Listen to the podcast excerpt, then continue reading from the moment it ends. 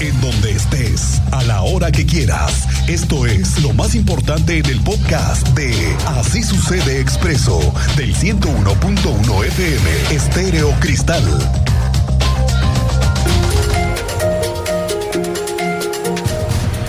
Ojo con lo que venimos escuchando y viendo con respecto al tema del transporte público de Querétaro. La concesión, la concesión no está dando el ancho. Ya lo escuchamos varias veces. Las quejas ya no vienen de los usuarios, vienen del gobernador Mauricio Curi que directamente se queja de que la concesión no ha cumplido con lo que se les ha pedido. Y que ha sido primordialmente es que mejoren las frecuencias y no lo han hecho. No como quisieran los usuarios, y las estadísticas de quejas no bajan. Ahora, no sé si usted ya se dio cuenta, se instalaron unos eh, QR para poder ubicar a cada unidad, con ello calificar la experiencia del viaje, el chofer, la calidad de trabajo del chofer, la limpieza, la calidad en general del servicio. También sirve para denunciar como automoviliza a un chofer, ubíquelos, son unos QR que se instalaron unas calcomanías gigantes en las subidas y bajadas en la parte trasera de las unidades. También están en grande para que rápidamente en la parte trasera se pueda escanear y participar en esta consulta que se está haciendo para valorar el servicio del transporte público. Pero, pero sigue los incumplimientos por parte de la empresa Mobility ADO, que yo no sé si sus directivos lo tengan ya presupuestado, pero el gobierno los puede requisar lo hemos venido platicando, esta es la palabra que puede utilizar el gobierno, requisar. Y requisar es pedirles todas las unidades y el control de lo que hoy tienen el transporte público.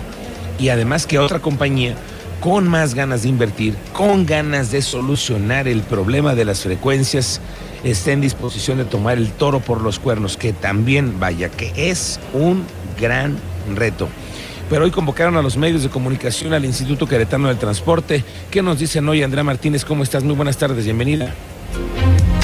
¿Qué tal, Miguel Ángel? Muy buenas tardes y también a toda la audiencia. Pues así es, durante julio se recibieron 1.230 reportes por parte de los usuarios a través de estos códigos QR que ya se han instalado en 543 unidades del transporte público Crobús.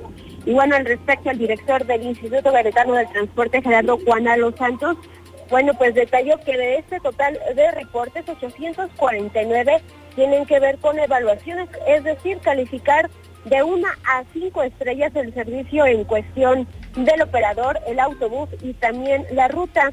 206 son eh, pues son eh, sugerencias que son preguntas cerradas que hace el propio instituto y 175 reportes son opiniones, es decir, quejas abiertas. También, bueno, eh, nos compartía que el 54% de estos reportes tiene que ver con las frecuencias, el 15% con el operador, el 16% con la unidad y el 15% con información que requiere el usuario. Escuchemos, bueno, pues parte de esta información que nos compartía el día de hoy el director del Instituto Queretano del Transporte. Y hoy ya tenemos prácticamente en su totalidad instalados códigos QR. Como ustedes lo pueden ver en las fotografías, hay códigos QR instalados dentro del autobús y fuera del autobús lo que nos permite que el usuario tenga una mayor información de la unidad en la cual quiere vertir su reporte y que también el instituto contemos con una información mucho más precisa de lo que el usuario quiere comentarnos.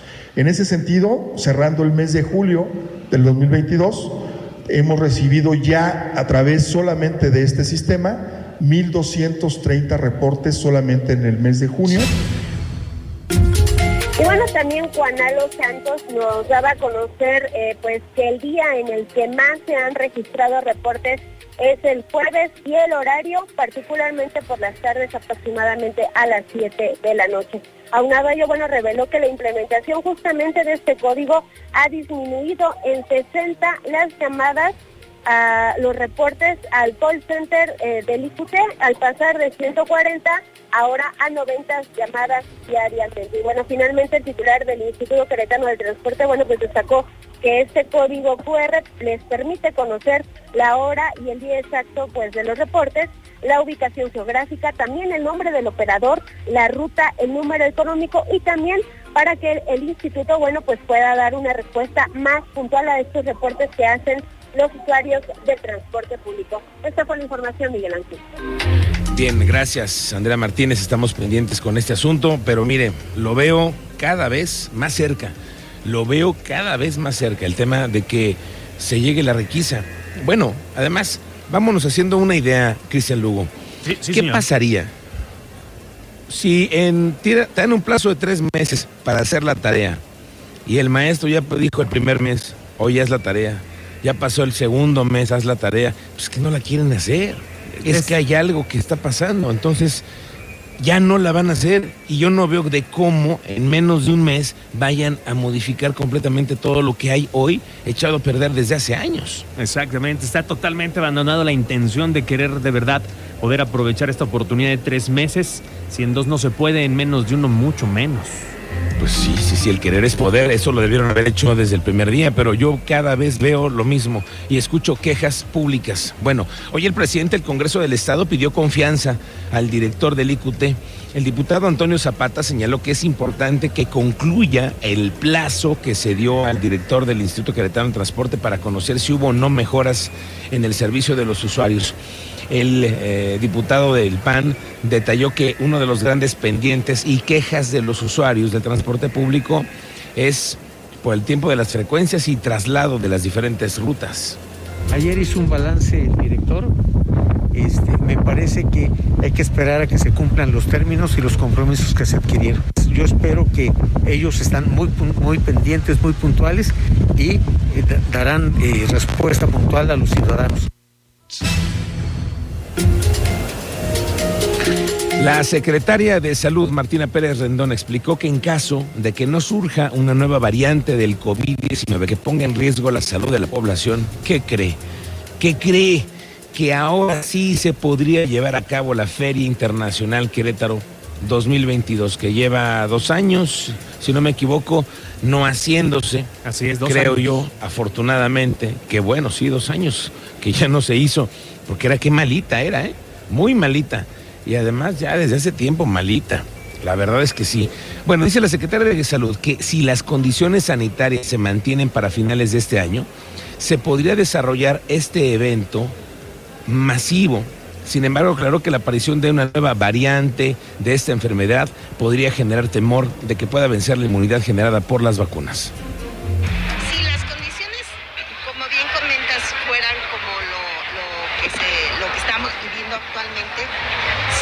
Apareciera ninguna nueva variante, sobre todo el, temor con las nuevas variantes es que pudiera haber alguna que evada la, la inmunidad generada ya sea por enfermedad o por la vacuna.